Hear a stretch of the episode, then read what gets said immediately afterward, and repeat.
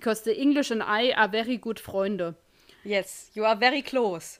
Very close we are.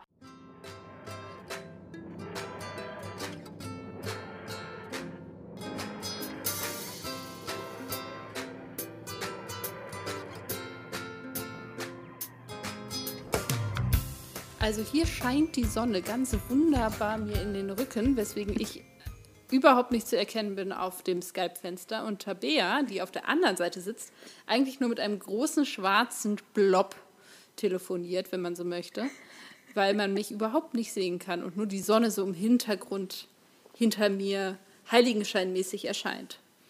Wie empfindest du diese Aussicht, Tabea? So schlimm ist das gar nicht, wie du hier gerade, äh, also wie du das, glaube ich, empfindest, weil, also ich sehe schon einen Unterschied. Ja, du bist im Gegenlicht, auf jeden Fall, absolut. Aber ich sehe schon, wo das T-Shirt anfängt und aufhört. Äh, ja, jetzt, wo du die Lampe ausgemacht hast, ist es ein bisschen dunkler noch, aber also es geht schon. Jetzt ist aber Gesichtszüge sind inzwischen schwer, muss man einfach sagen. Hallo Stella. Hallo, und deswegen machen wir einen Podcast und nicht irgendwie was mit Video. Genau. Weil man muss uns dann nur hören und nicht sehen. Genau. Ich könnte hier theoretisch auch nackt sitzen. Also, wenn Stella das gewohnt wäre. Ich wollte gerade sagen, ich glaube, das würde mich prinzipiell vielleicht ein bisschen irritieren beim Reden, aber okay. So, so. So Aha. viel für eure Fantasie. Cool, okay, gut, da sind wir. Ich trage ähm, Jogginghose, was trägst du? Ich, ich trage, weil ich heute mehrere Zoom-Sitzungen, Sprechstunden hatte, tatsächlich zivilisierte, also schwarze Jeans, schwarzer Pulli, also wirklich Alltagsklamotte. Da habe ich mich jetzt auch nicht mehr hinreißen lassen, mich irgendwie noch gemütlicher zu machen, weil ich eben irgendwie wie, ich, ich lag eine Stunde wie ein Käfer flach auf, auf meinem Sofa und habe einfach irgendwie gelesen, weil... ich glaube, die meisten Käfer groggy. lesen nicht. Ja, du hast recht. Obwohl, frag mal Gregor Samsa. Oh Gott, nein. Oh Gott, bitte. Also, warum sind wir eigentlich hier zusammengekommen? Es ist, es ist doch das. Jetzt muss ich aber dich doch noch mal kurz nerven. Das ist doch irgendwie mal Anfangssatz eines Buches oder bester erster Satz eines Romans oder so von Kafka, die Verwandlung, der erste Satz, als Gregor Samsa bla bla bla und aufwachte und so. Ja, kann gut sein. das ist ja doch gewonnen. Das ist eins dieser Bücher, die ich in der Schule lesen musste und dementsprechend aus meinem Gedächtnis versuche zu löschen seitdem. Ach so, ja, okay. Ich fand das ganz furchtbar, dieses Buch. Ich glaube, ich mochte das ganz gerne.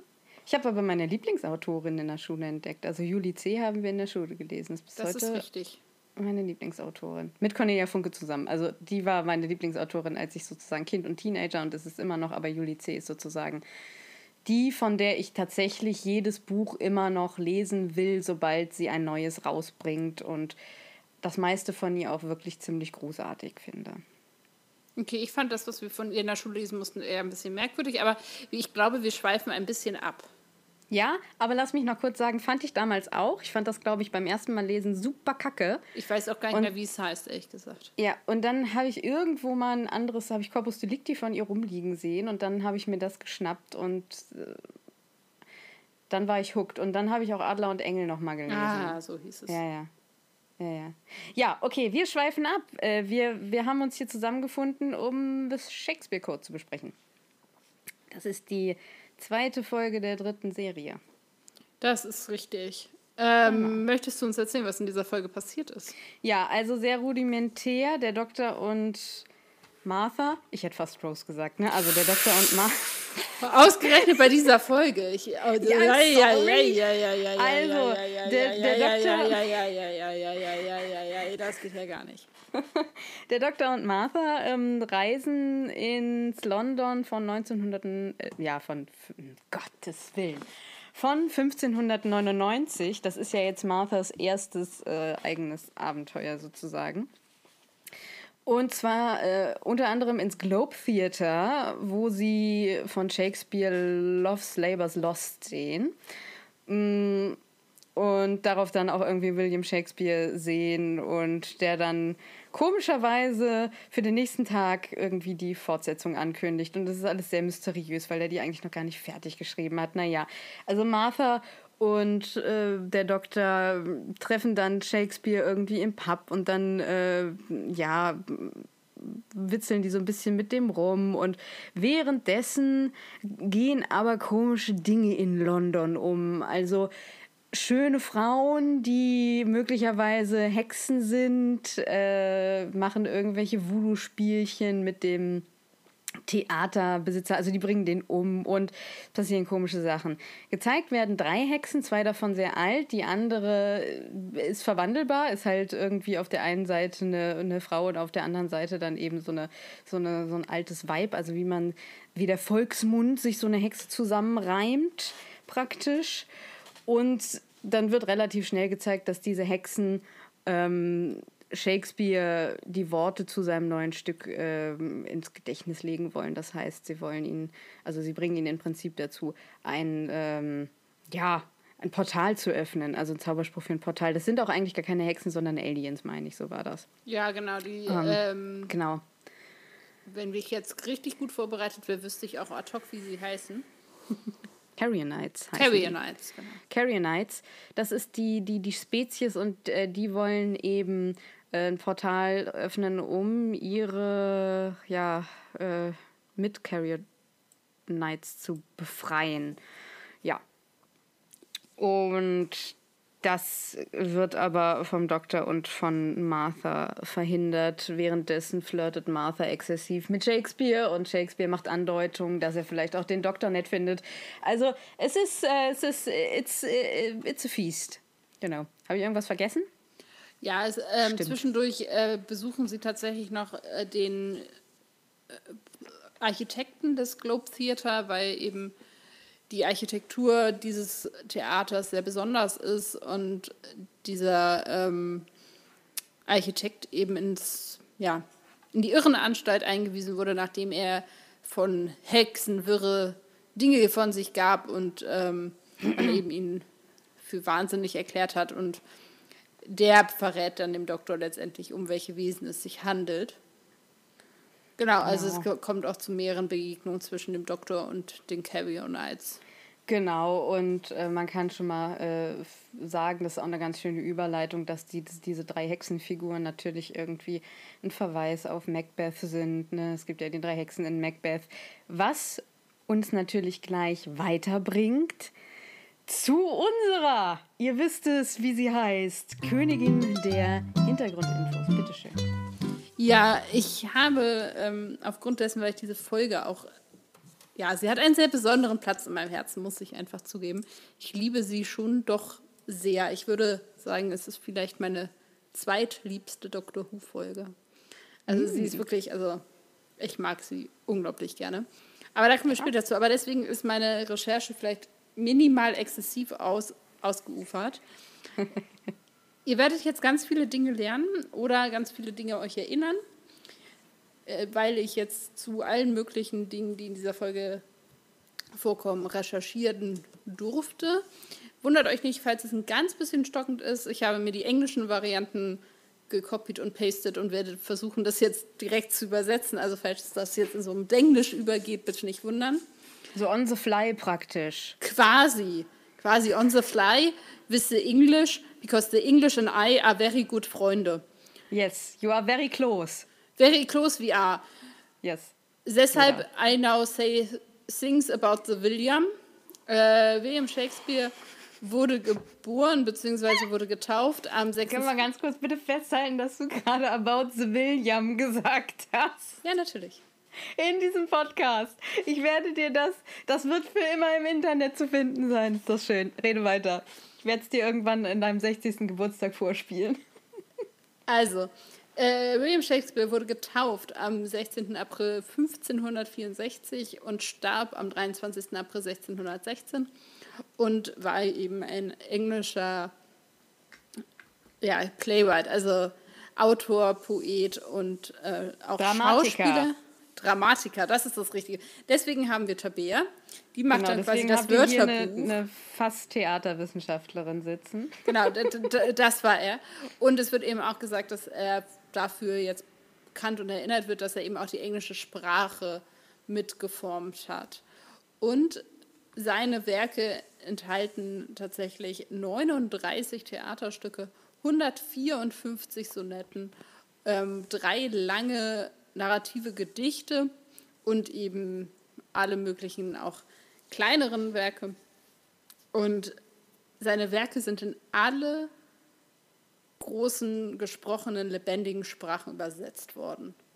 Also der ist so viel ähm, aufgeführt und übersetzt worden wie kein anderer Dramatiker. Das ist schon jemals. krass, ne? Wenn du das geschafft hast. Das ist, das hat schon auch, also das ist eine Person. Genau. Und sie werden eben auch weiterhin ähm, aufgeführt und neu interpretiert. Also so ganz berühmt ist ja auch der Film mit Leonardo DiCaprio zu Romeo und Julia und solchen Geschichten. Genau. Er wurde geboren und wuchs auf in Stratford upon Avon. Und ähm, als er 18 war, heiratete er Anne Hathaway. Nicht die Anne Hathaway, die ihr kennt. Nur um das klarzustellen. Nicht die. Ähm, genau, und die hatten drei Kinder, Susanna, und dann hatte er zwei, hatte er Zwillinge äh, mit dem Namen Hamnet und Judith. Hm. Also sein Sohn hieß tatsächlich Hamnet, so wie das eben auch in der Dr. Who-Folge ähm, ja, am Ende erzählt wird, was ich sehr spannend fand. Also ich war mir nicht sicher, wie viel da eben Wahrheit und historischer Gehalt hinter war, dass er tatsächlich so hieß. Genau. Dann war, hat er tatsächlich irgendwann zwischen 1585 und 1592 in London mit dem Schauspielern selber angefangen und war dann auch ähm, Besitzer einer ähm, Theaterkompanie und all solche äh, Geschichten und hat dann aber ähm, angefangen, eben selber zu schreiben. Es ist eben auch so, dass über sein privates Leben sehr wenig bekannt ist und es sehr wenig Aufzeichnungen gibt und weswegen es eben auch viele Gerüchte und Spekulationen über sein Äußeres, seine sexuelle Orientierung oder seine religiösen Überzeugungen zum Beispiel gibt. Also man weiß eben gar nicht so viel über diesen Mann. Das war zum Beispiel eine Erkenntnis, die ich dadurch gewonnen habe dass mir gar nicht klar war, dass man nur so wenig über ihn weiß. Ja, es gibt ja da auch noch diese wilde Theorie, dass eigentlich der Christopher Marlowe die Sachen geschrieben hat. Darüber habe ich tatsächlich gar also bin ich jetzt ah, okay. nicht gestolpert in meinen Recherchen, da habe ich jetzt gar nichts zu gefunden. Ähm, gehört habe ich das auch schon mal, aber da habe ich jetzt nicht noch.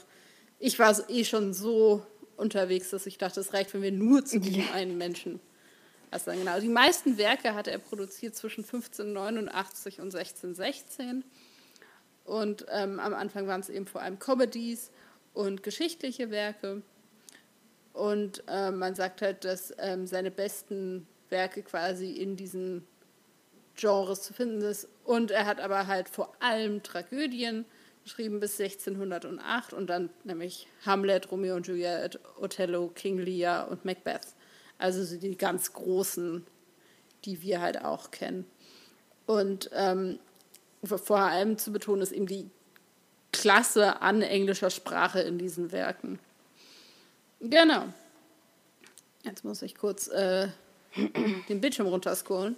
Genau, dann habe ich, das ist so, was ich jetzt erstmal zu Shakespeare, ich dachte, das reicht, um so ein bisschen Eindruck dieser doch sehr großen Persönlichkeit zu bekommen.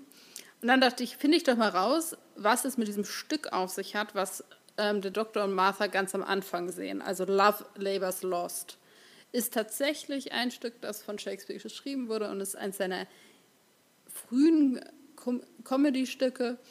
Und man glaubt, es ist äh, Mitte der 19, äh, hier, jetzt fange ich auch schon an, mhm. der 1590er geschrieben worden zu sein, um im inneren Kreis des ähm, Palastes quasi aufgeführt zu werden von Königin Elisabeth I. Und an sich geht es eben darum, die Hauptperson ist King of Navarre und seine Companions und die schwören halt, sich von Frauen fernzuhalten, um sich auf ihr Studium und das Fasten zu konzentrieren. Und dann ähm, klappt das aber nicht so sehr und ähm, treffen eben auf die Prinzessin von Frankreich und ähm, ihr, ihre Hofdamen. Naja, und das klappt dann halt alles nicht so, wie sie sich das eigentlich überlegt haben. Und was eben sehr untraditionell ist und was auch in, diesem, in der Folge auch angesprochen wird, ist nämlich das Ende dieses Stücks, nämlich es endet tatsächlich mit dem Tod des Vaters der Prinzessin und deswegen die ganzen Hochzeiten, die dann natürlich ähm, vor der Tür standen quasi, verlegt oder vertagt werden mussten. Und da endet das schon. Und das Spiel beschäftigt sich dementsprechend mit, was hier steht, Masculine Love and Desire. was ich irgendwie einen schönen Ausdruck finde. ähm, genau, und halt diese Idee von, ne, Männer nehmen sich vor, sich von Frauen fernzuhalten und dann klappt es doch nicht. Ich hätte jetzt ehrlich gedacht, als du angefangen hast, dachte ich, hm, das könnte ein richtig, richtig schwules Stück sein. Ja, nee, war aber dann. Leider nein. Eher so das Leider gar Gegenteil. Nicht. Und ähm, genau, und geht halt um auch ähm, die Idee von Realität gegen Fantasie zum Beispiel. So, dann eine Erkenntnis, ich kann sehr schlecht hören.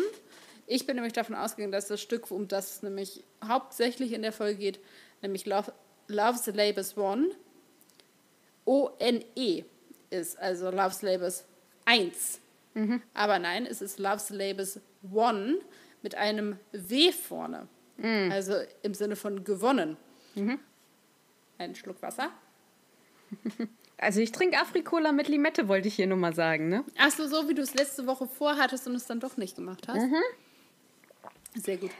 Ähm, und das ist nämlich tatsächlich, das ist auch eine meiner Erkenntnisse mit der Recherche, dass ich nämlich dachte, okay, das haben die sich jetzt ausgedacht bei Dr. Who. Ja, das klingt so ähnlich. Ähm, witzig, witzig. Aber tatsächlich gibt es halt diesen Titel, der wird aufgeführt in einer Liste von Stücken, die Shakespeare halt geschrieben haben sollte, aber das Stück selber gibt es halt nicht. Und mhm. wird halt tatsächlich als ein verlorenes Stück Shakespeares vermutet. Und ähm, er soll es halt geschrieben haben vor 1598 und muss irgendwie bis 1603 irgendwie ähm, veröffentlicht worden sein. Aber es gibt halt keine Kopien dieses Stücks. Mhm. Und die Wissenschaftler diskutieren sich halt die Köpfe darüber, heißt, ob es entweder verloren ist und ähm, also ob es, warum es verloren ist oder ob es eben eine Fortsetzung von Love's Labels Lost sein soll oder halt tatsächlich ein äh, alternativer Titel für ein anderes Stück ist. Mhm. Also gar nicht wirklich ein verlorenes Stück ist, sondern einfach nur ein alternativer Titel war und es ist deswegen das Stück nicht ja. gibt, weil das halt nie als eigenes Stück gedacht war. Das weiß man aber nicht. Es gibt für unterschiedliche ähm, ja, Abzweigungen dieser Theorien verschiedene Beweise und so. Ich habe mich da ein bisschen eingelesen und dachte, das ufert dann doch zu sehr aus. Ist aber echt wohl ein ganzer Zweig an Wissenschaftlern, die sich damit auseinandersetzen und dann in alten Dokumenten gucken, für was es irgendwelche Beweise gibt und so. Das ist echt ein bisschen abgefahren. Genau, aber das gibt es halt wirklich. Und das ist auch in unterschiedlichen anderen popkulturellen äh, Sachen schon aufgegriffen worden. Aber auf der Wikipedia-Seite von Love's Labors One ist tatsächlich Doctor Who als eine Sache aufgeführt, in der das halt verhandelt wird. Das mhm. fand ich halt ganz spannend, wo ich dachte, haha, da kommt es wieder. Genau, dann ähm, habe ich jetzt noch einiges zur Folge direkt rausfinden können. Und zwar war der eigentliche Originaltitel der Folge tatsächlich Love's Labels One. Aber die haben den dann umbenannt, weil sie eine Parallele zu dem, ich glaube, zu der Zeit rauskommenden Filmbuch äh, The Da Vinci Code herstellen wollten. Mm. Und dann hatten wir halt ne, das Buch und Film The Da Vinci Code und die Dr. Who-Folge The Shakespeare, Shakespeare Code. Das ist so ein bisschen die Idee hinter dem Titel. Und dann habe ich ein paar Referenzen rausgesucht zu früheren Dr. Who-Folgen. Also es gibt ganz viele auch zu ähm, Klassiku, die habe ich jetzt einfach mal rausgelassen. Aber es ist eben auch so, dass der Doktor sich vorstellt mit Sir Doctor of TARDIS. Mhm. Und mir, mir ist überhaupt nicht eingefallen, dass das ja ein Titel ist, von dem wir schon erlebt haben, wie er ihn bekommen hat. Ich dachte, er hat den einfach nur verwendet, weil sich das irgendwie anbot in der Situation mit Shakespeare. Ja. Aber das ist ja der Titel, der ihm von Queen Victoria in Tooth and Claw zugeteilt worden ist. Also das Stimmt. ist halt tatsächlich sein Adelstitel. Stimmt. Und dann ist es so, dass ähm, am Ende der Folge der Doktor hinten in den, ähm, ich hätte jetzt fast Asservaten gesagt, ähm, das ist vielleicht nicht ganz, ähm, hinten in den Props, also äh, in der Requisite, einen Schädel irgendwie findet, was er an sich auch schon wahrscheinlich Hamlet-Züge mit sich bringt. Aber an sich sagt er halt, ähm, das erinnert ihn an die äh, Sycorax, die wir mhm. aus der Christmas Invasion kennen. Äh, diese, das ist auch zu erkennen, warum ihn das daran erinnert. Spannend wiederum, der Doktor sagt ja, oh, das sieht ja aus wie von den Sycorax und Shakespeare sagt dann, oh, das ist aber ein interessantes Wort. Tatsächlich wurde der Name Sycorax von einem Shakespeare-Stück entlehnt, nämlich ist, das ist der Name, ähm, oder genau, der Mutter von Caliban in dem Stück The Tempest. Mhm. Also tatsächlich der Sturm, ist, ja. Es ist ähm, das, also jetzt natürlich umgedreht dargestellt, aber haben die eben dieses Wort von Shakespeare entlehnt. Dementsprechend ist es ganz witzig, wenn er dann sagt, das ist aber ein spannendes Wort. Genau, das ist das Ding mit Zeitreise. Es wird irgendwann alles timey-wimey. Sehr verwirrend. Dann ist es ja so, dass es ganz viele Referenzen vom Dr. Martha gibt, die sich eben mit Shakespeare befassen und dem, was sie über Shakespeare wissen. Und äh, Martha sagt ja unter anderem, dass er nicht aussieht wie seine Porträts, weil er Haare auf dem Haupt hat. Und dann sagt der Doktor später, dass er sich nicht so viel am Kopf reiben soll, damit ihm da die Haare nicht ausgehen. Und er kriegt diesen, ja, ich weiß gar nicht, wie man das auf Deutsch nennen würde, diesen, diese Halskrause, diesen Halskragen. Kragen diese umgelegt. Elisabethanischen äh, Halskragen. Ja. Ähm, damit er irgendwie, also weil er ja Kopfschmerzen hat, aber damit er dann auch ein bisschen mehr aussieht wie seine Porträts, wenn man so möchte. Okay. Und Shakespeare äh, spricht halt auch in dem Noticeable Midlands Accent, nicht als ob mir das überhaupt irgendwie aufgefallen wäre. Und allen anderen, die das auf Englisch hören, wahrscheinlich auch nicht. Und das soll halt quasi eine Referenz daran sein, dass er halt in Stratford upon Avon ah, okay. aufgewachsen ist. Genau. Dass, nicht, dass ich irgendeine Ahnung hätte, wie denn ein Midlands Accent klingt. Ähm, dann gibt es ganz, äh, gibt's halt eben auch Anspielungen und ähm, Auseinandersetzungen mit äh, Shakespeares Sexualität innerhalb der Folge. Zum einen eben das von dir auch schon angesprochene Flirten mit Martha und am Ende ist das, was er ihr gegenüber sagt, ne, ich, ich werde jetzt für dich eine Sonette schreiben, ist die Sonette 18. Die gibt es halt tatsächlich. Und ähm, nennt äh, sie dann äh, His Dark Lady. Ähm, ja, spannender Begriff. Und mhm. ähm, das ist halt ein äh, Female Character, den es halt in seinen Sonetten öfter mal gibt. Also die gibt es halt, diese Female Lady gibt es halt wirklich in seinen Sonetten. Aber man sagt halt heute, dass die Sonette 18 tatsächlich an einen Mann adressiert wurde. Und ähm, Shakespeare halt auch mit dem Doktor flirtet.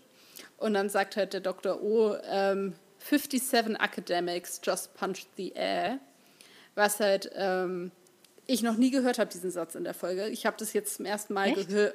Also ich habe den jetzt Ach, das erste Mal gehört und als ich es dann gelesen habe, ist noch mehr äh, Sinn ergeben, dass er offensichtlich, oh, sie fühlen sich bestätigt in ihrer Theorie über seine ja. auf jeden Fall äh, etwas queere Sexualität. Und ähm, 57, weil eben in der Sonette 57 halt vor allem wohl seine Homosexualität wohl offenbar wird. Also die wohl ziemlich explizit sich mit Liebe zwischen Männern auseinandersetzt. Und deswegen sind es eben 57 Academics. Okay. Alles so Dinge da. Ja, ja. Ähm, dann äh, oh, ne? gibt es eben ganz viel ähm, Parallelen zu den ähm, verschiedenen Stücken von Hamlet. Ich werde angerufen. Einen Moment. so, da ist sie wieder. Da ist sie wieder. Das habe ich rausgeschnitten, Dinge. natürlich. wichtige Dinge und Sachen. Genau, also ja, ganz viele Auseinandersetzungen mit den Werken Shakespeares. Und zwar ist es so, dass äh, der Doktor ganz viele Sätze eben aus Shakespeares Stücken entlehnt. Dazu gehören All the World's a Stage, das ist vom As You Like It, also wie es euch gefällt. Mhm. Dann The Place, The Thing ist aus Hamlet. Genau, den Sycorax aus den Tempest, das hatten wir schon. Und dann ähm, gibt es halt Shakespeare, der selber den Satz to be or not to be quasi für sich entdeckt und ähm, aber nicht ganz klar ist, ob er ihn verwenden möchte oder nicht. Dann äh, sagt der Doktor an einer Stelle, once more unto the breach. Das ist wohl äh, aus ähm, Henry V. Und ähm, genau, dann gibt es eben diese Macbeth-Referenz, die du eben auch schon angesprochen hast. Sorry, das war mein Löffel.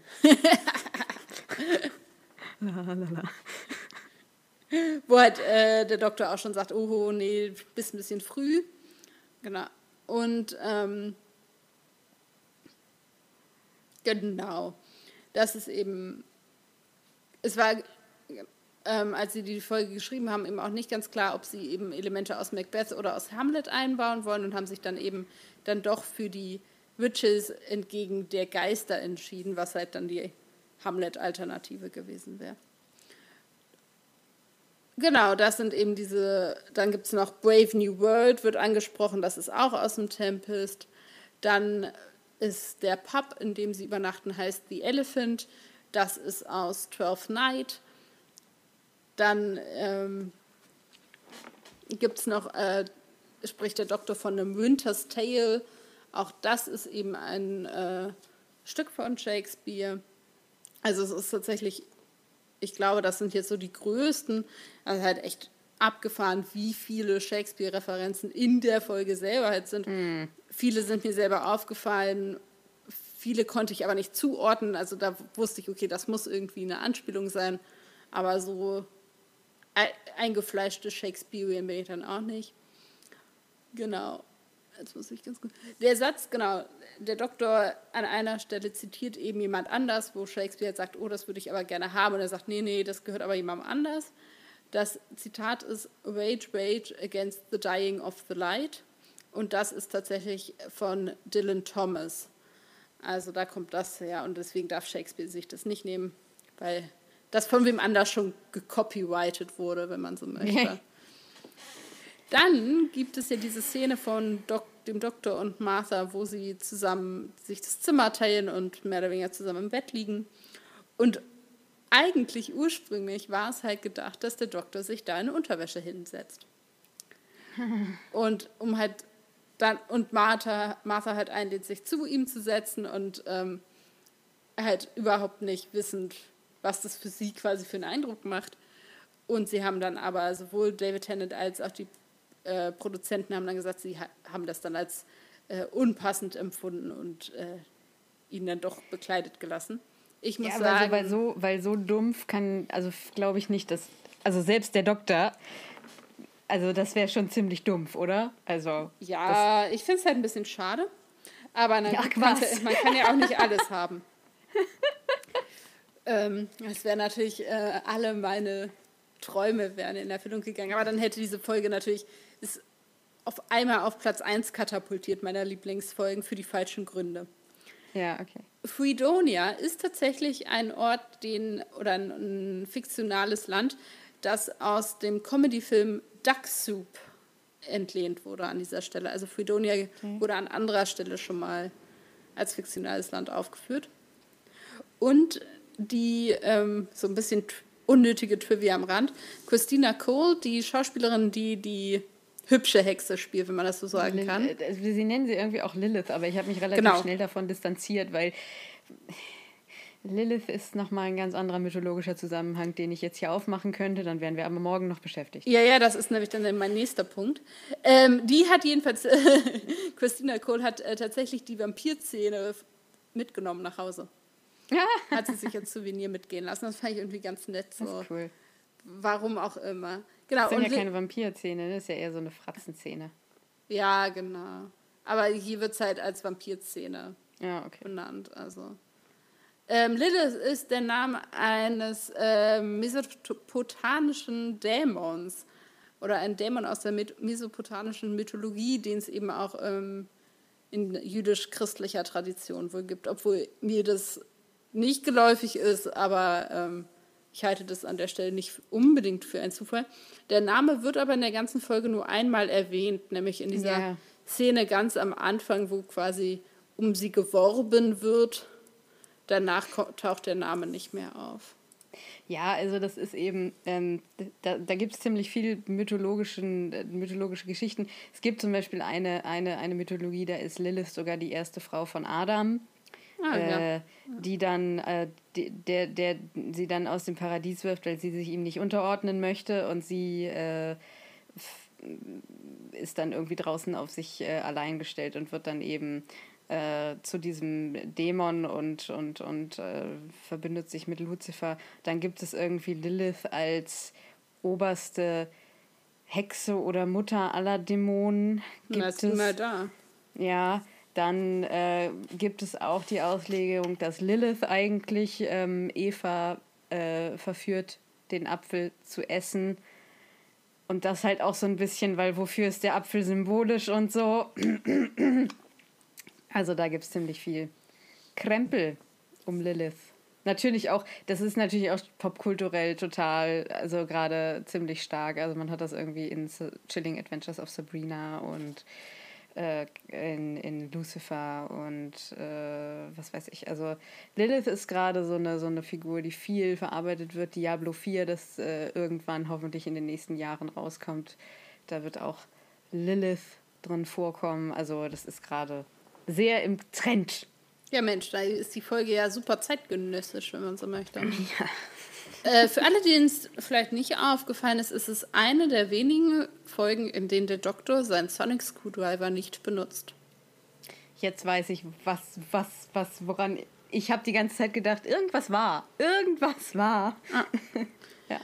Dann ähm, ist es so, dass David Tennant kurz nach dieser Folge tatsächlich ähm, in der Royal Shakespeare Company äh, im Stück Hamlet selber mitgespielt hat.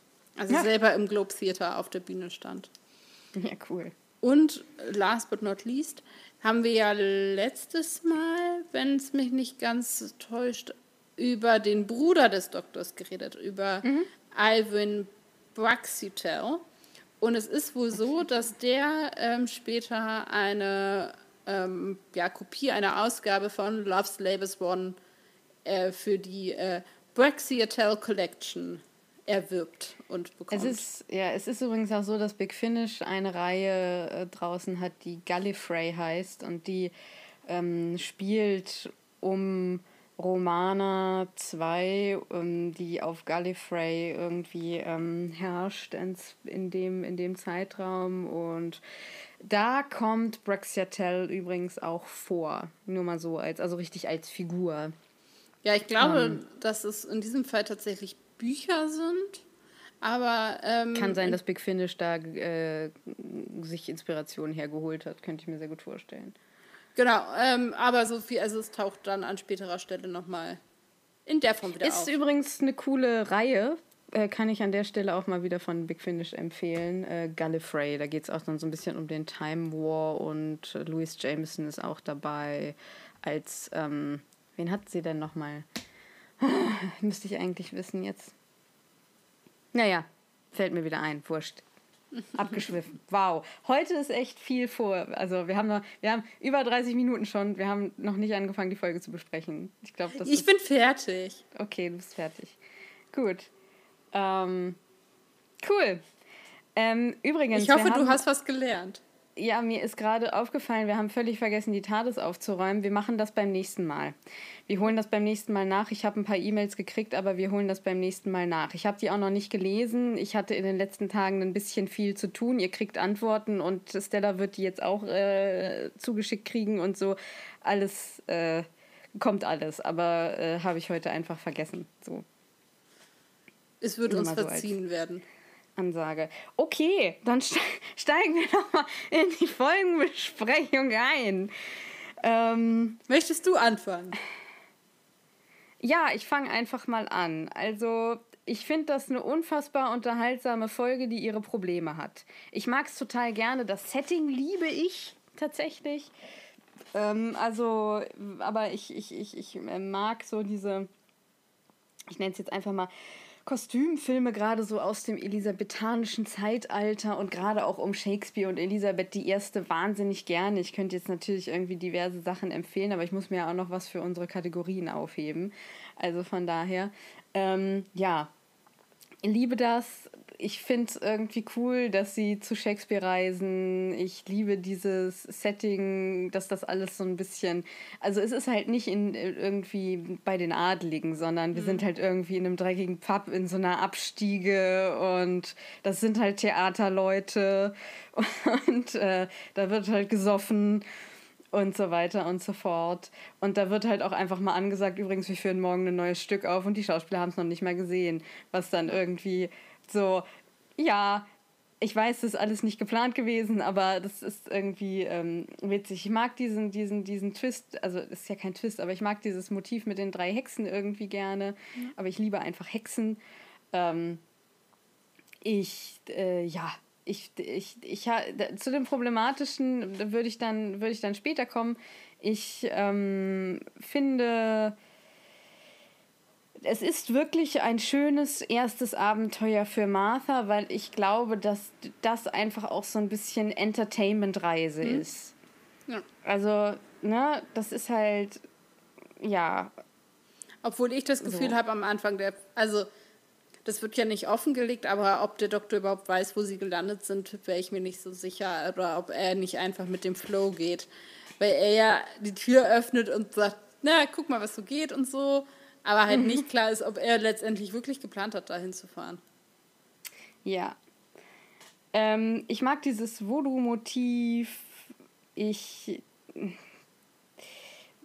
Ja, ich, ich finde dieses Anstalten-Setting, beziehungsweise da habe ich mich ein bisschen gewundert, weil das ist ja schon noch Renaissance, ähm, also Spätrenaissance und da gab es, das ist ja schon eher so ein Gefängnis slash Anstalt, Asylum, das gab es so in der Form, glaube ich. Also ich glaube nicht, dass, dass das irgendwie in der, in, der, in der Renaissance an dem Ding schon Asylum dran stand, das weiß ich nicht genau, aber also eher so ein Spital. Ähm, natürlich auch so ein mega äh, grausames, irgendwie so ein bisschen ekliges. Ähm, genau.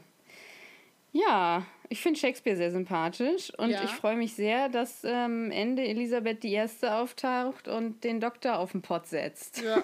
ja. Warum werden wir ja erst sehr viel später erfahren, aber finde ich einfach großartig. Ja, vor allem ist das irgendwie mein ganz anderes Ende für so eine Folge. Ja, ja, Auf jeden Fall. Aber auch, also ähm, ich finde, das, das Ambiente habe ich hier als hervorragend mhm. betitelt. Ähm, das trägt auch sehr durch diese Folge. Ich habe genau das Ambiente ähm, auch, genau, das hatte ich schon gesagt, äh, ich habe mich verlesen. Ich finde, die Folge ist sehr gut geschrieben. Also ich finde, ja. dass die Elemente, die wir eben haben, also sowohl Shakespeare als auch diese Alien-Hexen, wie auch Martha und der Doktor, das passt alles sehr gut ineinander. Also es funktioniert ja. eben miteinander, wie ich äh, geschrieben habe, exzellent. Es ist auch nicht überlastet, finde nee, ich. Nee, genau. Also wir haben genau richtig viele Elemente. Wir lernen mhm. eben diese historische Figur kennen mit dem Abenteuer in Verbindung. Nicht zu viele mhm. Charaktere, nicht zu viel Geschichte, ein ausgewogenes Verhältnis dieser beiden ich finde eben diese ganzen Referenzen ziemlich großartig, weil ja. die Folge funktioniert genauso gut, wenn man es nicht versteht, wie sie ja. aber auch funktioniert, wenn man es versteht und wenn man es dann findet und man hat selber, habe ich halt so empfunden, auch einen großen Spaß dran. Oh, da ist eine und, und guck mal da. Das ist halt so eine Art kleines Ostereier suchen. Das finde ich ähm, sehr gut. Ich finde die Geschichte sehr spannend. Ich mhm. finde es auch mal so ein bisschen eine andere Doctor Who-Geschichte. Also natürlich ist es wieder eine Bedrohung einer Welt und mhm. das ist schon auch gewohntes Spektakel an der Stelle. Aber ich finde halt die Geschichte trotzdem spannend, weil wir ganz lange gar nicht wissen, sind das jetzt Hexen, sind das jetzt keine Hexen? Und wenn ja, wie funktioniert das? Und ähm, wo ist hier das Sci-Fi-Element? Also auch für den Zuschauenden irgendwie Fragen, die da offen bleiben. Ja. Dann war. Ich finde die Intermedialität in der Folge sehr schön. Ja. Also Medien, wir gehen davon aus, dass alles ein Medium ist, laut Marshall McMullen. Also auch ein Buch ist ein Medium, Schrift ist Medium. Ähm, das heißt, wir haben hier irgendwie diese Ineinanderschmelzung von Shakespeares Texten gesprochenem Wort und dann aber diesem ganzen äh, Sci-Fi-Motiv, weil ja das Sci-Fi-Motiv in Form dieses Portalöffners in den Text und in die Sprache, die dann später auf der Bühne gesprochen wird, eingebunden wird. Das gefällt mir sehr gut. Ja, ich finde auch an sich eben Theater ist was, was uns ja beide als solches auch begeistert. Also ja, beide Theatergängerinnen. Ja. Und beide können wir mit Theater was anfangen, was ja auch nicht für jeden unbedingt ein Medium ist. Aber das finde ich eben daran auch so schön, dass eben auch Theater hier gefeiert wird als solches. Das finde ich sehr schön. Ähm, was ich spannend fand, was mir jetzt zum ersten Mal aufgefallen ist, ist, dass die Hexen in einer queeren Lebensgemeinschaft zusammenleben. Ja, sie, sie kommt. Das ist so ein Satz gewesen, der sich bei mir eingebrannt hat. Ähm, dieser junge Mann, dies, also die Folge beginnt ja im Prinzip mit so einer Romeo und Julia-Szene, dass da so ein junger Mann unter ihrem Fenster was singt und dann kommt sie hoch und dann sie, sagt sie zu ihm, Meet my parents oder sowas. Ja. Und dann kommen die beiden äh, Mütter. Mütter. Ähm, ich habe mich dann halt kurz gefragt, also ich habe erst gedacht, oh, okay, queere Lebensgemeinschaft und dann habe ich gesagt, na, es ist aber auch eigentlich eher für so Sarkasmus und, und Witz gespielt, habe ich das Gefühl.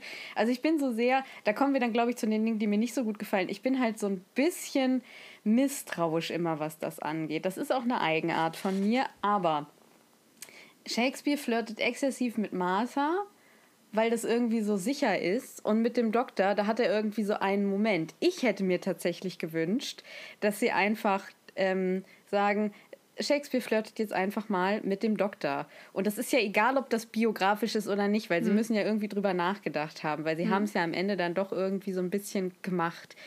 Und ja, sie haben am Ende diesen Verweis hintenrum durch die Brust ins Auge, dass dann irgendwie Martha diese schwarze Lady ist und dass das so nett aber eigentlich möglicherweise an einen Mann gerichtet ist und so weiter und so fort. Das weiß man aber auch nur, wenn man jetzt zum Beispiel wie du das nachgeguckt mhm. hast. Ich wäre da nie drauf gekommen. Das finde ich sehr schade. Da hätten sie viel mehr Luft nach oben gehabt. Und da kann man jetzt sagen, ja, aber das ist ja auch schon so lange her. Aber ich finde es trotzdem ein bisschen eine verpasste Chance, so, mhm. ähm, weil sie sowas sehr lange nicht mehr hatten.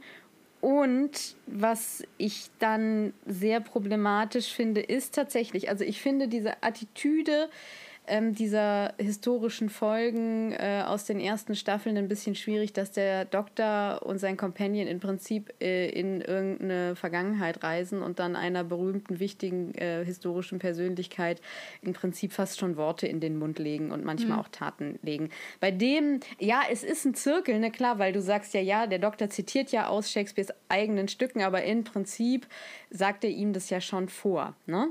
Nicht alles. So, also vieles sind ist, Werke, er die er bereits gekommen, geschrieben ne? hatte zu dem Zeitpunkt, den sie, sie, als sie ihn besucht haben. Ja, aber es gibt eben auch Werke, die er noch nicht geschrieben hat. Und da ist dann halt die Frage, sagt er ihm das vor oder wäre er sowieso von selbst drauf gekommen? Das ist eine Kleinigkeit, die ich persönlich halt einfach mm. immer so ein mm. bisschen ne finde. Ich glaube, also ich würde das, habe ich jetzt nicht so empfunden, vor allem, weil er ja zum Beispiel den To Be oder or Not To Be selber auch zum Beispiel bringt ähm, an einer Stelle, also da ja auf jeden Fall deutlich gemacht wird, okay, vieles ist eben eigene Inspiration. Hm. Ähm, und weil vieles, was er ja zitiert, schon geschrieben wurde. Also quasi, also er ihn einfach nur an sich zitiert. Vieles aber auch noch nicht, weil er ja immer sagt, das darfst du benutzen, das darfst du benutzen, das darfst du ja, benutzen. Ja. So. Wobei also er ja Martha halt, dann daran hindert oder versucht daran zu hindern, ihm da was wegzunehmen. Ja, Mm, das war es aber tatsächlich mit meiner Kritik. Also ja, bei den Hexen. Ach nein, eine Sache habe ich noch. Aber, okay, ähm, ich hatte gelesen, dass es die Überlegung gab, dass man eben sagt, dass es ihre Schwestern sind, man sich dann aber doch für diese Elternvariante entschieden hat. Okay. Und vor dem Hintergrund würde ich sagen, ist es, glaube ich, nicht irgendwie ein ähm, dann Versuch eine von Entscheidung. Genau, mhm. sondern schon eine bewusste Entscheidung. Und das finde ich ein ziemliches Standing. Weil man hätte ja auch, anstatt dass man sagt, das sind meine Eltern, weil sie ja ganz klar Parents sagt, hätte man mhm. ja auch sagen können, that's my family. Mhm. Es ja durchaus eine andere Wirkung gehabt hätte. Mhm. Und ich die Wahl für Parents Da ist eine ist sehr explizite Wahl. Genau, ist recht, wenig Ja. Platz irgendwie von Interpretationsspielraum. ja, ja, ja, ja, ja. Aber du kannst es halt immer auch noch relativ sicher irgendwie, äh, wenn du es nicht sehen willst, dann eben irgendwie als Witz lesen. Das ist, ne, so. Das ist auch, ja, jammern auf hohem Niveau hier jetzt an der Stelle, ne? Aber eine Sache habe ich dann doch noch. Ich finde es ein bisschen problematisch, wie der Doktor am Anfang so über Marthas Bedenken hinweggeht, da sie ja nun eine nicht weiße Frau ist. Und da irgendwie im London und so unproblematisch, wie das da in der Folge dargestellt wird, war das übrigens nicht in der Renaissance in London, im elisabethanischen. Ich sage immer Renaissance, meine Schwester äh, wird mich wahrscheinlich äh, köpfen. Also es ist, wenn überhaupt schon Spätrenaissance, wenn es überhaupt noch Renaissance ist. Ich sage einfach elisabethanisches Zeitalter so. Ähm, das war damals nicht so unkompliziert und ich finde das ein bisschen schade, dass das irgendwie da noch so übergangen wird, so nach dem Motto, ja, ja, das passt schon, das eigentlich und ihre Bedenken so sehr abgetan werden, so nach dem Motto, nö, das ist kein Problem und er sieht das halt nicht so richtig. Ja, wobei ich auf der anderen Seite, also prinzipiell gebe ich dir recht. Ich finde aber auf der anderen Seite gut, dass sie kein Problem daraus gemacht haben. Weil ich glaube, das zum Beispiel die Folge gesprengt hätte. Und das es hätte die Folge halt nicht mehr so happy-go-lucky gemacht, ne? Und es hätte die Folge gesprengt, dann hätte man halt andere Elemente rausnehmen müssen. Und das ist halt also, dass man Ja. quasi und dass sie es überhaupt anspricht, finde ich gut. Also, dass sie es eben auch nicht totschweigen, weil das wäre ja dann die andere Möglichkeit gewesen, wäre zu sagen, okay, wir, the- noch katastrophaler gewesen. genau, wir thematisieren es gar nicht. So, ich finde es auch gut, dass es von Martha selber kommt. Also, dass der Doktor nicht so patronisierend irgendwie sagt, du als schwarze Frau Hm. musst jetzt, keine Ahnung, ne, dich auf folgende Art und Weise be benehmen, bewegen, wie auch immer, sondern sie halt fragt, ey, ist es denn okay, dass ich irgendwie hier so rumlaufe? Man hätte halt irgendwie gucken können, ob man textmäßig noch sagt, ähm, du musst dir keine, also man hätte ja auch sehr ehrlich sein können und sagen müssen, naja, du bist ja mit mir als weißem Mann irgendwie unterwegs, damit bist du erstmal relativ safe. Das wär, ist zwar nicht schön, aber wäre ja vielleicht der Zeit sogar ganz angemessen gewesen. Und er hätte sowas sagen können wie, Ja. naja, don't wander off. Ja. Genau, er hätte halt, er hätte halt, also mein Problem ist eigentlich eher, da, wie er darauf reagiert. Ne? Ja. Also gar nicht so, dass sie es sagt, sondern wie er darauf reagiert. Ja, das wäre es aber tatsächlich auch mit meiner Kritik grundsätzlich. Ja, ich muss noch, also ich habe an die Folge soweit tatsächlich gar keine Kritik. Ich finde die durchweg gut. Ich finde sie jetzt auch jedes, also jetzt beim Schauen ist mir auch die verschiedenen, ja doch auch queeren Elemente tatsächlich, die ich bis dahin einfach auch in Doctor Who einfach auch nicht so präsent sind. Das muss man ja auch, also ich würde sagen, das ist jetzt Ja. seit Jack das erste Mal, dass wieder irgendwie und dann relativ äh, offensichtlich und an verschiedenen Stellen. Ähm, das finde ich, hebt die Folge nochmal für mich auf eine nochmal eine Ja. höhere Stufe, als wo sie vorher schon stand. Und da muss ich einfach zugeben, dass natürlich für mich persönlich die Folge auch einen ganz besonderen Platz in meinem Herzen hat, wegen der vielen Harry Potter-Referenzen. Das ist natürlich, auch, ist natürlich auch so. Und ähm, auch noch so ein bisschen ähm, für alle, die, die das zeitlich nochmal einordnen wollen. Es ist tatsächlich auch so, als diese Folge gedreht wurde, hatte David Tennant gerade die Rolle als Barty Crouch Jr. in Harry Potter und der Feuerkelch gerade gespielt. Also es ist halt auch an der Stelle nochmal so ein bisschen so eine Selbstreferenz. Ja. Und ich finde ganz witzig, dass daran merkt man auch, wie manches eben schlecht altert. Dass es gibt diesen Moment, wo der Doktor zu Martha sagt, ne, warte, bis du das siebte Buch gelesen hast, ich habe so sehr geweint. Das siebte Buch war halt zu dem Zeitpunkt noch gar nicht geschrieben. Er ist aber ja ähm, ein Zeitreisender, dementsprechend hat er es schon gelesen. Das funktioniert heute überhaupt nicht mehr. Also dieser ganze Spruch fällt halt völlig ins Wasser. Definitiv. Das fand ich einfach als Effekt so ganz witzig. Ich dachte, das war damals wahrscheinlich so. Und alle Potterheads gucken das und denken so, oh mein Gott, der Doktor kennt das Ende des letzten Ja. Buches. Und rasten völlig aus. Und heute denkst du Heute so, denkst du dir so, ja, ich habe auch geheult. nee. So, keine Ahnung. Also ganz, der- der Witz fällt halt auf einen ganz anderen Boden irgendwie. Das fand ich einfach spannend zu beobachten, wie manches nicht mehr funktioniert, weil es einfach nicht mehr in der Zeit ist. Genau. Cool. Zu den Charakteren kann ich mich nur anschließen. Ich finde Shakespeare auch ziemlich genial. Ich finde ihn ultra sympathisch geschrieben. Ja. Und ich finde, ähm, spannend, wie er eben als Genie dargestellt wird. Ja, das finde ich schon fast ein bisschen too much. Aber ich glaube, das ist einfach auch Figurenfreiheit in dem Fall. Das ist halt eine fiktionale Figur und das ist völlig in Ordnung. Aber ich finde ihn irgendwie einen sympathischen Genie. Ja, auch, äh, dass wir merken, was passiert eigentlich mit jemandem, der eben das Psychic Paper eben nicht, also auf dem das nicht wirkt. Und ich glaube, dass wir vielleicht auch nicht ganz einschätzen können. Ich glaube schon, dass er ein ziemlicher Held in England ist im Sinne von Sprache und Literatur und so. Und das ist vielleicht was, was wir auch nur bedingt nachvollziehen können. Und, das, und das sieht man eben in diesem, ja, in dieser Figur auch und wie er eben auch gefeiert wird, ne? Ja, ähm, ich muss mal ganz kurz zu Shakespeare als Figur noch sagen. Ich finde das großartig, wie sie seine, also seine Intelligenz kommunizieren sie, inszenieren sie im Prinzip darüber, dass er einfach unfassbar viel sieht und auch mhm. unfassbar empathisch ist.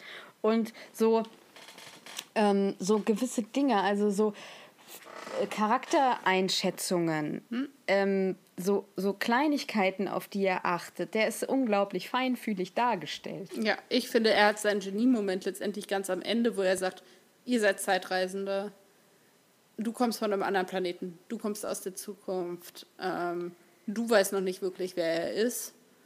Also, dass er eben diese ganze ja. Beziehung von Martha und dem Doktor völlig, ja, entzaubert oder äh, offenlegt, dass er sie völlig ja, entkleidet, die beiden quasi, ihre ganze Maskerade irgendwie offenlegt und hm. das nur durch das, was er beobachtet hat.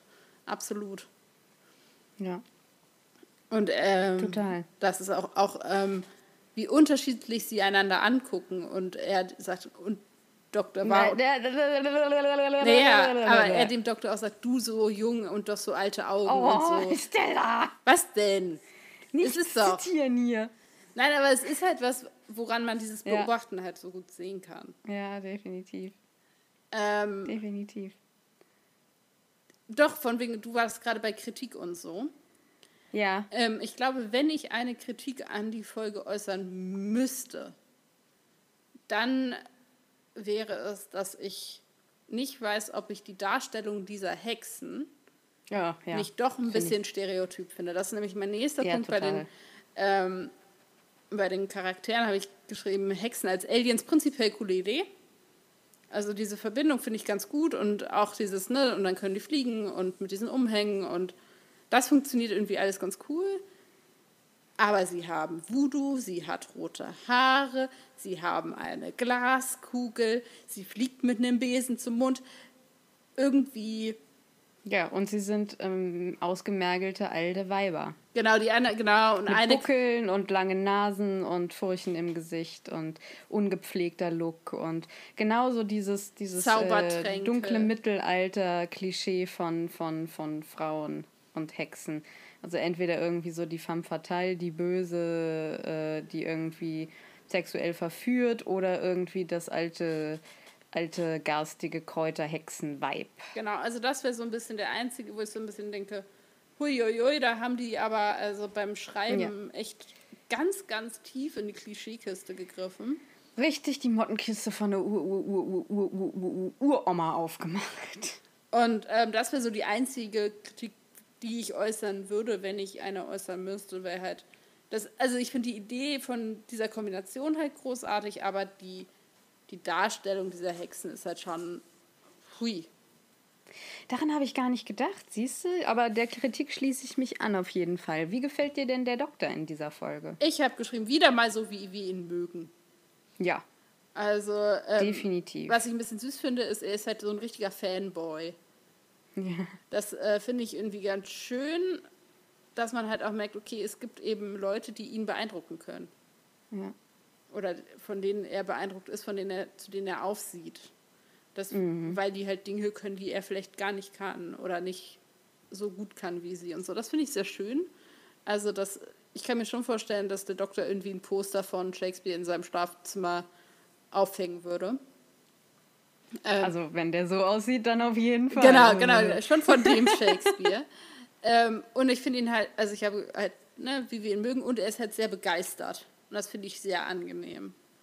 Ja, auf jeden Fall. Ähm, ich kann mich da auch nur anschließen. Martha finde ich völlig in Ordnung. Ich finde das schön, dass sie irgendwie mal so ein. Äh, ja, auf der einen Seite flirtet sie mit Shakespeare, aber auf der anderen Seite fängt da schon dieses. Ja, sich so an, an den Doktor als Love Interest schweißen irgendwie schon an. Ja. Diese Bettszene. Ich bin so froh, dass der die Klamotten anhatte, weil. Äh, ja, ich habe hier. Leute, ich, ja. da, Stella, ich hätte es dir gegönnt, aber Opfer müssen gebracht werden. Ja, ich weiß. ähm, ich finde, an sich finde ich schön, dass das ihre erste Reise ist, weil halt viel spannender Shit irgendwie passiert. Du hast die Kombination aus Aliens und Zeitreise, also du hast irgendwie verschiedene ja. Dinge, die sie erleben kann. Ich finde, sie wird in der Folge tatsächlich ein bisschen als sexualisiertes Objekt, also sowohl ja. für eben Shakespeare, wie aber auch sie sich dem Doktor gegenüber verhält. Und ich finde, sie trägt erstaunlich wenig zur Handlung bei. Ja, und sie wird auch von Shakespeare exotisiert, ähm, was auch ein rassistisches, äh, sexualisiertes Motiv ist ja. übrigens. Dann kann man halt sagen, ja, aber das ist ja irgendwie elisabethanisches. Das ist scheißegal, es ist eine fiktionale Geschichte von fucking 2007. Ja. Und der äh, ja. Doktor sagt ja auch, äh, es ist Political Correctness gone wrong. Das hätte man ja, durchaus anders formulieren so können. Ja. Ähm, genau. Ja, ich finde auch, dass hier wird sie halt auch schon vom Doktor übersehen, beziehungsweise finde ich die Bett, die, ja, wenn wir sie so nennen wollen, diese Bettszene zum einen gut, um deutlich zu machen, was denn das Problem der Dynamik dieser beiden ist. Hm. Aber ich finde die Szene auch sehr schwer zu ertragen. Ja, also man sieht genau, wie sie das wahrnimmt, weil für sie hat halt diese ich lege mich mit einem mir noch fremden Mann in ein Bett eine ganz bestimmte Konnotation. Mhm. Und für ihn ist es, wir haben nur ein Bett, also legen wir uns gemeinsam rein. Ja. Und das ist eben irgendwie schlecht auszuhalten, weil wir in dem Fall, finde ich, schon auch Marthas Sicht vor allem nachfühlen können und es einfach ultra brutal ist, wenn der Doktor dann sagt, ja, und Rose wüsste jetzt, was zu tun wäre. Egal in welchem Kontext, ist das eine brutale Aussage. Mhm. Also selbst wenn sie nicht ihn so vergöttern würde, ist es halt einfach ultra mies, wenn du mit Person A unterwegs bist und sagst, also Person B wüsste ja jetzt, was wir tun müssten. Ja. Also auch völlig in anderem Kontext. Das finde ich halt schon echt ein ganz schönes Brett. Auch wenn er das überhaupt ja. nicht so meint, weil er eigentlich eher so seinen Gedanken nachhängt. Aber das ist halt, es gibt Dinge, die denkt man und sagt man halt nicht. Richtig. Richtig. Ja. Was hast du denn mitgenommen aus dieser mhm. Folge? Ja, das ist jetzt ein bisschen schwer. Also einfach. Ähm, hm. Der Doktor hat mit Queen Elizabeth. Elizabeth! Elizabeth, äh, Beziehungen gepflegt. Das habe ich mitgenommen. Die haben ich muss dir ganz ehrlich sagen, mehr habe ich nicht. Also ich ich finde die Folge einfach wahnsinnig unterhaltsam und schön, aber ich nehme jetzt nicht irgendwas wahnsinnig Tiefes mit. Heute bin ich mal platt. Okay, ich habe was total Tiefsinniges mitgenommen. Äh, Im Gegensatz dazu nämlich äh, die Macht von Sprache und Worten. Also, ah. und das finde ich was, was mich persönlich, also was ich auf einer ganz persönlichen Ebene super wichtig finde, was aber durchaus auch eine politische Aussage hat. Also was macht eigentlich Sprache und Worte? Also das wird meiner Meinung nach oft total unterschätzt, was Worte eigentlich kreieren können und wie viel das ausmacht, wie ich rede das fängt an bei, wenn ich nicht grammatikalisch korrekt reden kann, warum auch immer, denken viele Leute, ich habe keine Bildung. Bis hin mhm. zu, und das kann stimmen, das kann aber auch nicht stimmen, bis hin zu eben Schönheit von Sprache, wie jetzt irgendwie bei Shakespeare in Stücken und Gedichten, äh, aber auch so Fragen von, wenn ich bestimmte Berufsgruppen immer nur männlich konnotiere, dann hat das einen Effekt auf die Gesellschaft. Also da stecken ja durchaus auch politische Potenziale drin, was Sprache und Worte machen. Aber auch äh, nur weil ich jemanden nicht berühre, kann ich jemanden trotzdem verletzen. Und wow, okay. Ähm, ja, gut, dass du was dieses. Deswegen finde, finde ich halt, ähm, und das wird ja durchaus ja. thematisiert in dieser Folge, ich finde das, was, das würde ich jetzt einfach als Denkanstoß mitnehmen, dass man prinzipiell immer sich darüber bewusst sein muss oder sollte, wie man redet, in welchen Kontexten. Es ist ja auch nicht von ungefähr, dass ich mit unterschiedlichen Leuten unterschiedlich kommuniziere. Also ich rede ja mhm, mit meinen ja, Vorgesetzten anders als mit meinen Kollegen.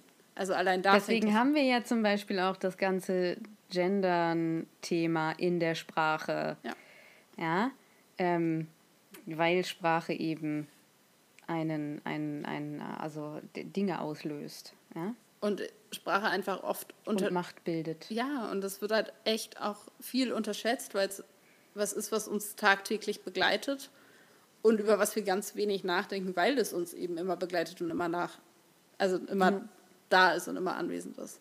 Deswegen ähm, eben die Macht von Sprache und Worten. Und ich finde es eben in dieser Folge auch besonders schön, dass es tatsächlich auch Worte sind, die eben dann dafür sorgen, dass diese äh, Carry Nights wieder zurückgeschickt werden oder eingesperrt werden und mhm. eben nicht durchkommen und es eben nicht irgendwelche krassen Gadgets sind oder irgendwelche abgefahrenen Pläne oder, sondern dass es einfache, aber wirkungsvolle, mächtige Worte sind. Ja. Und das ähm, macht für mich die Folge, glaube ich, auch so magisch an der Stelle. Genau. Ja, ähm, so viel zu dem äh, zu der sehr tiefsinnigen Erkenntnis dieses Mal. Genau. Ein bisschen weniger tiefsinnig wird es mit meinem Zitat tatsächlich. Ja gut, ich würde einfach mal anfangen. Gerne. Weil meins ist nämlich schon ein bisschen...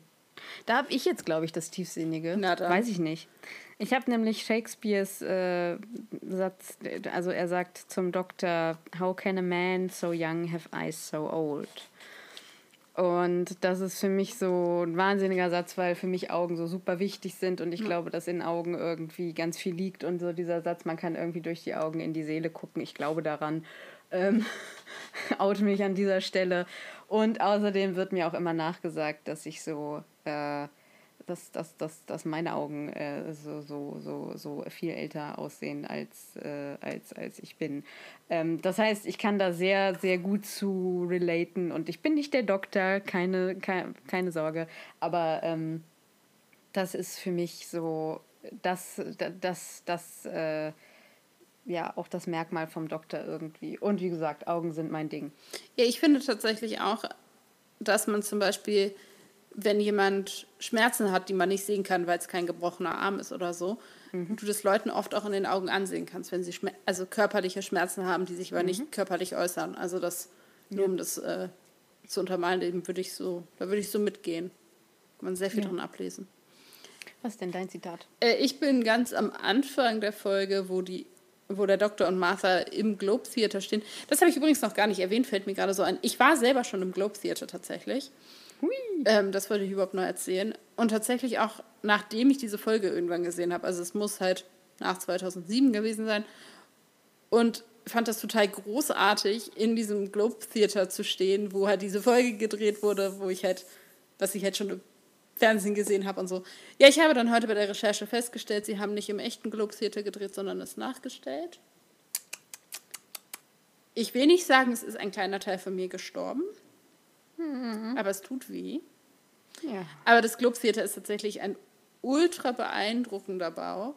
Also solltet ihr jemals in London sein und die Chance haben, das besuchen zu können, tut es. Allerdings muss ich sagen, ich habe auch ein Stück da gesehen.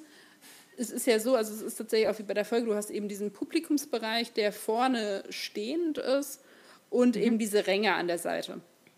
Die Stehplätze sind auch verhältnismäßig günstig tatsächlich. Also ich glaube, da bist du mit 5 Pfund oder so auch dabei. Also es ist wirklich mhm. günstig. Die Ränge waren auch damals, glaube ich, schon für, für hohes Publikum und reiche Leute vorgesehen. Ich weiß nicht, wie teuer die heute sind. Wir hatten auf jeden Fall, ich war damals mit der Klasse da tatsächlich, ähm, als Schulausflug waren wir in London und wir hatten tatsächlich Stehplätze. Und so ein Shakespeare-Stück ist ja echt nicht kurz. Ach was. Und ähm, Was ja an sich gut war, um das lange Entertainment damals bieten zu können. Auf der anderen Seite, Alter, hatten wir irgendwann Bein- und Rückenschmerzen und so. Ich kann mich ein wenig von diesem Stück mhm. erinnern, weil mir alles wehtat. Und es ist halt tatsächlich so, dass in diesem Theater ähm, Leute stehen und wenn du dich anfängst, da hinzusetzen auf dem Boden oder so, weil du halt nicht mehr stehen kannst, kommen die und färchen dich wieder hoch. Du darfst da auch nicht auf dem Boden sitzen, weil es halt auch zu gefährlich ist, weil du ja, also weil du, du halt getreten werden kannst und so. Und weil es einfach auch nicht vorgesehen ist. Ja, und das ist halt so das Ding, ähm, das ist theatergeschichtlich tatsächlich ganz interessant. Also, da, ganz kurzer äh, Exkurs, äh, hier äh, Fuß, Fußnote. Also, die Ränge waren schon damals für die Reichen für den Adel und auch für die Königin, wenn die dann mal gekommen ist. Und da ging es übrigens, weil alle immer sagen, ja, man konnte in diesen Rängen irgendwie super schlecht sehen. Darum ging es auch nicht. Man sollte auch nicht in der Lage sein, irgendwie still äh, drei Stunden Theaterstück zu gucken, sondern man sollte den, der, gegen, der dir gegenüber in der Loge saß, sehen können. Denn schon damals war Theater gesehen und gesehen werden. Da ging es dann nicht darum, also das Stück stand nicht im Vordergrund.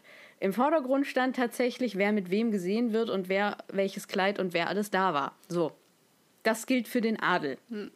Okay, dann haben wir natürlich das Fußvolk unten und das waren tatsächlich einfach die Plätze für die Armen oder für die ähm, Mittelschicht und so.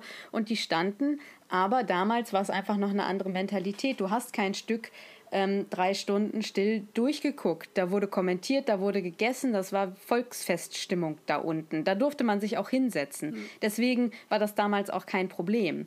Heute hast du halt das Problem, dass wir inzwischen eine ganz andere Theaterkultur haben und du eigentlich ein Stück äh, sitzend in einem Theatersaal drei Stunden lang, ohne einen Mucks zu sagen, durchguckst. Mhm. Das war damals einfach so nicht. Das war deren Netflix, das war Entertainment. Da ist man hingegangen, wenn man irgendwie einen spaßigen Abend haben wollte. Da hat man seine Snacks mitgebracht, was man damals halt hatte. Und dann hat man sich mit seinen Nachbarn und Freunden getroffen, hat irgendwie gequatscht, gesoffen und nebenbei auch noch ein Stück geguckt ja. und zwischendurch mal reingerufen und Lebensmittel auf die Bühne geschmissen, wenn es einem nicht gefallen hat.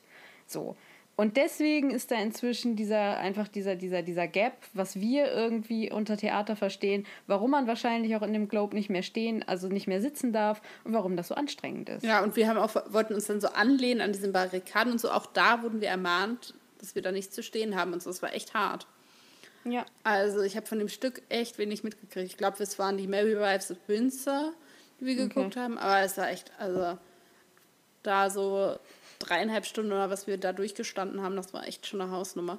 Aber an sich kann ich einen Besuch im Globe Theater total empfehlen. Das ist ein mhm. ultra beeindruckendes Gebäude. Genau, mein Zitat ist eben der erste Besuch dieses Theaters vom Dr. und Martha ganz am Anfang.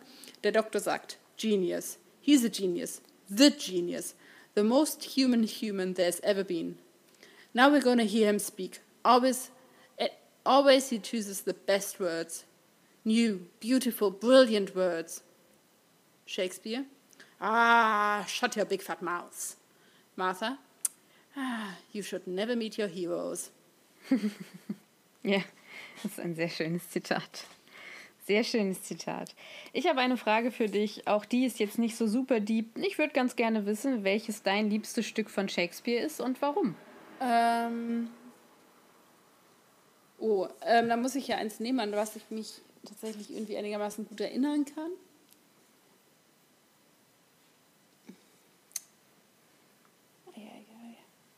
Also es gibt schwankt bei mir, also die drei, die, für, die ich gut genug kenne, um darüber eine Aussage machen zu können, wären jetzt Macbeth, Hamlet und Romeo und Julia. Alle anderen kenne ich einfach nicht gut genug oder erinnere mich nicht gut genug an das, was da passiert. Ich finde, Dann kannst du auch ausweichen auf deine Lieblingsadaption von einem Shakespeare-Stück. Ja, ich glaube, das wäre auf jeden Fall der Romeo und Julia-Film. Okay. Weil, also der Romeo und Julia-Film muss man ja auch sagen. Ja. Der mit Claire Danes, ne? Wahrscheinlich. Der, der, der, oh. der, der Leonardo DiCaprio Pool-Szene. Ja, das ist der mit Claire Danes, genau. Die Capri-Sonne spielt auch mit, ja. Genau, der. der.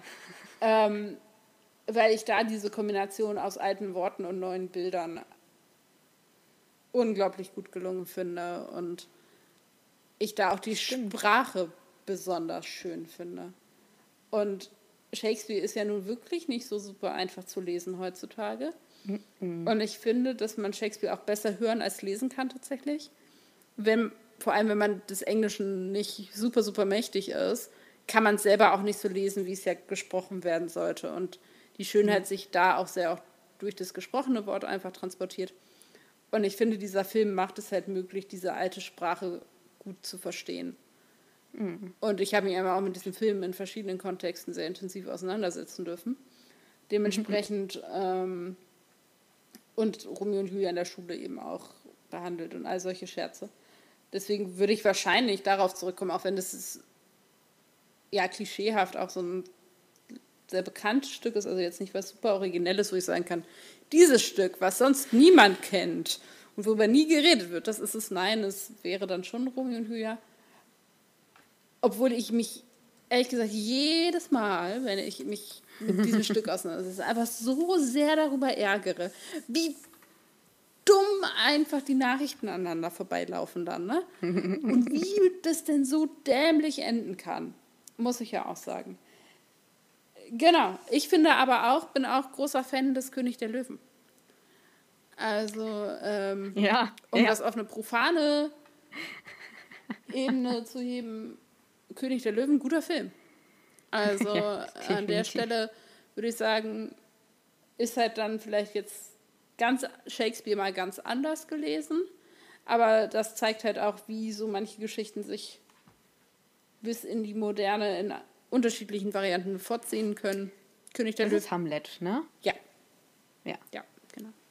Also König der Löwen, guter Film. Ist vielleicht sogar noch, würde ich sagen, vielleicht noch ein bisschen mehr Favorite. Okay. Ähm, ja, meine Frage baut auf meinem Zitat auf. Meine Frage an dich wäre, welche, wer wäre dein Held, deine Heldin, die du niemals treffen dürftest?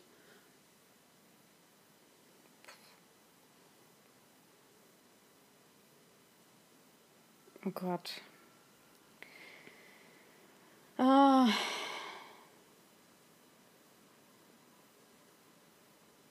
Das setzt ja voraus, dass ich da so eine Riesenverehrung empfinde, dass da irgendwie eine Fallhöhe ist, ne? Ja, das ist richtig. Und dass da eben auch ähm, ja vielleicht gar nicht so viel bekannt ist, also was Älteres. Wahrscheinlich Greta Garbo, hm. würde ich jetzt mal sagen.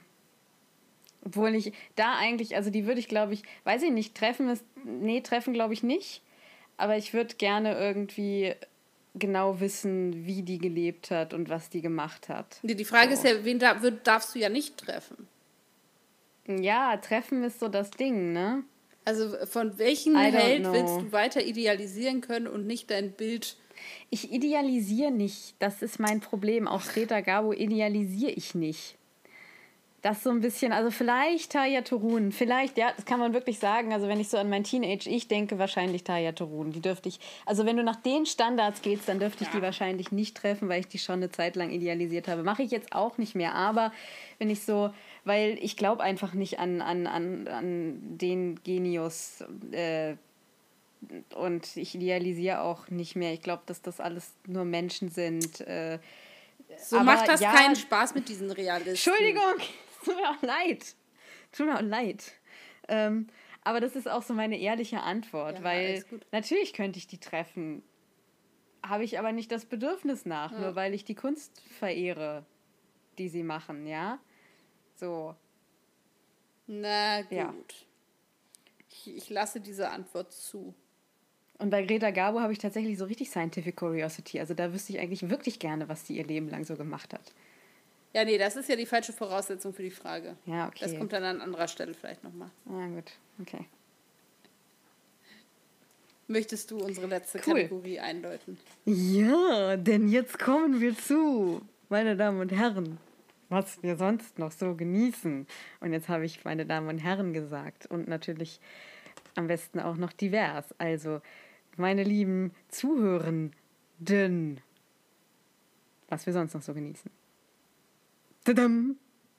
Stella, was? Achso, ich dachte, du erzählst jetzt, weil ich warte so. die ganze Zeit darauf, was, was erzählst du denn und dann kommt da nichts und. Ach so, ähm, ich dachte, weil ich jetzt gerade so viel geredet habe, fängst du jetzt an? Na gut, ähm, ich habe mitgebracht, wie schon öfter vorbereitet und jetzt endlich äh, durchgeführt, ähm, ein Buch und zwar von Marc-Uwe Kling, die beiden Teile Quality Land. Quality Land 1 ist, oder der erste Band ist in, ins, im Jahr 2017 er, erschienen, der zweite Teil jetzt kürzlich 2020 vor ungefähr einem halben Jahr. Ich glaube im September oder Oktober des letzten Jahres. Quality Land ist an sich ein dystopisch-komödiantischer Roman, so würde ich es jedenfalls ein, äh, ja, einordnen. Marc-Uwe Kling ist ja bekannt geworden durch die Känguru-Werke, wenn man die so nennen möchte. Ich persönlich finde die Känguru-Werke auch noch ein Stück besser und hätte auch die hier vorstellen können, aber die sind auch entsprechend bekannter wahrscheinlich. Ich finde Quality Land 1 besser als Quality Land 2, den ich jetzt gerade kürzlich fertig gelesen habe, weswegen ich das auch noch nicht mitbringen wollte, weil ich erstmal das zu Ende gelesen haben wollte. Ich finde im ersten Band sehr spannend. Es wird eben so ein, ja, in so einem Science-Fiction-Setting so ein bisschen eben eine Zukunft gezeichnet, die uns in Teilen bevorstehen könnte, wenn wir bestimmte Dinge an unserem Verhalten nicht ändern. Und ich finde, Marco Wickling macht das auf eine sehr geschickte Art und Weise, aber auch erschreckend ehrlich und manches auch erschreckend präzise. Also es geht eben von Dingen, die das Klima betreffen, bis hin zu Konsumverhalten. Mhm. Aber es werden auch eben sehr sympathische Charaktere gezeichnet und ähm, das finde ich holt das Ganze wieder so ein bisschen runter.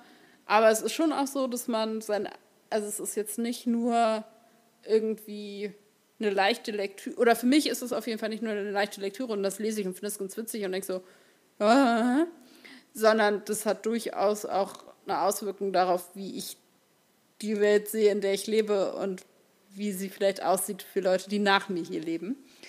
Hm. Das ist also schon auch ein Buch für Leute, die sich mit solchen Fragen auseinandersetzen möchten. Ich glaube, alle anderen werden auch einfach nicht erreicht und sind auch einfach nicht die Zielgruppe. Aber es arbeitet halt nichtsdestotrotz mit Humor und Witz. Ich finde, er ist ein ganz guter Autor, den kann man durchaus auch lesen. Und wenn ich im Moment zum Lesen ein bisschen motivierter wäre, wäre ich auch deutlich schneller gewesen, als ich jetzt letztendlich war. Also es lässt sich auch ganz gut weglesen. Ich habe mir auch sagen lassen, auch das Hörbuch ist zu empfehlen, also für Menschen, die da eher auf der auditiven Seite sind, anstatt des Selberlesens, können sich auch das Hörbuch anschaffen. Auch das soll ganz gut sein. Erschienen sind die beide in dem Verlag, dessen Name ich jetzt leider gerade vergessen habe. Einen Moment. Schade. Ähm, ja, damit kann ich leider gerade nicht dienen. Sind aber gut. Also äh, kann, man sich, äh, kann man sich gönnen ähm, wenn man sich eben mit manchen Sachen auseinandersetzen möchte. Mhm. Ja. Das war, wie Shakespeare sagen würde, much ado about nothing. Und äh, weiter mit Tabea. Ja, ich habe meine Lieblingsadaption ähm, von einem Shakespeare-Stück ähm, mitgebracht. Also meine Lieblingsadaption von, einem, von einer Tragödie, von einem Drama von Shakespeare. Ähm, und zwar ist das Macbeth äh, von Justin Kurzel, der Film, der, muss ich gerade nachgucken, von 2015 ist. Ähm, ja, und Justin Kurzel ist sowieso ein Regisseur, den ich sehr gerne mag. Der hat auch Assassin's Creed verfilmt, der bei den Leuten, die die Spiele gespielt haben, glaube ich, semi-gut angekommen ist, bis nicht so gut. Aber ich mochte den von der Optik und Haptik sehr gerne. Ähm, ja, es ist tatsächlich Macbeth ähm, und zwar mit Michael Fassbender und Marion Cotillard in den Hauptrollen. Und tatsächlich auch so ein bisschen in diese Zeit, wo Macbeth schon auch spielt, äh, versetzt in Schottland im Mittelalter. Es ist ein bisschen, ja, ähm, wie nennt man das?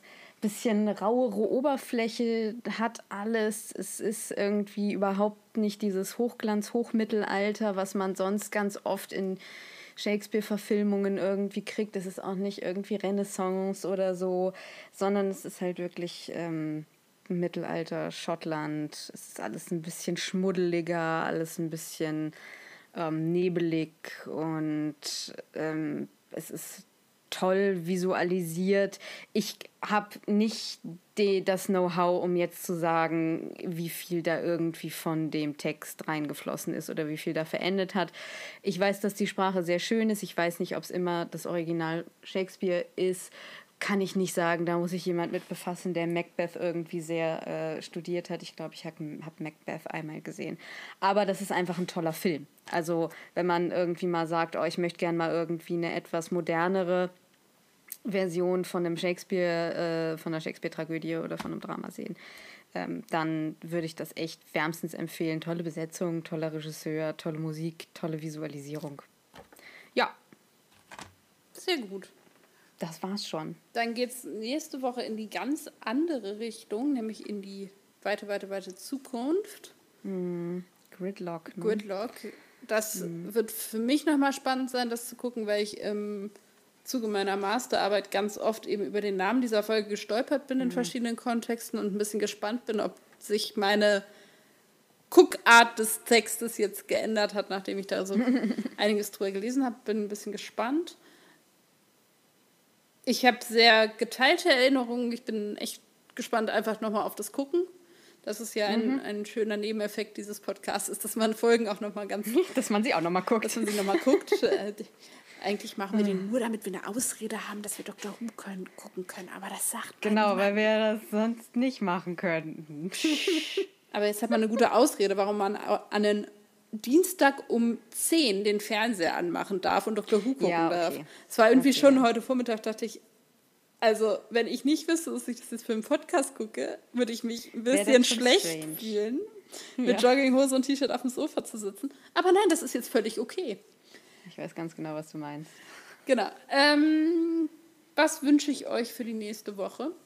Dass es weiterhin bei euch schön sonnt. Ich habe dieses Wort jetzt einfach erfunden. Ihr wisst, was gemeint ja, ist. Läuft. Lasst es euch gut gehen. Und konsumiert fröhlich Dr. Who und andere Dinge, die euch glücklich machen. Ja. Dann kann ich mich nur anschließen, ihr Lieben. Ich wünsche euch ein schönes Wochenende oder eine schöne Woche.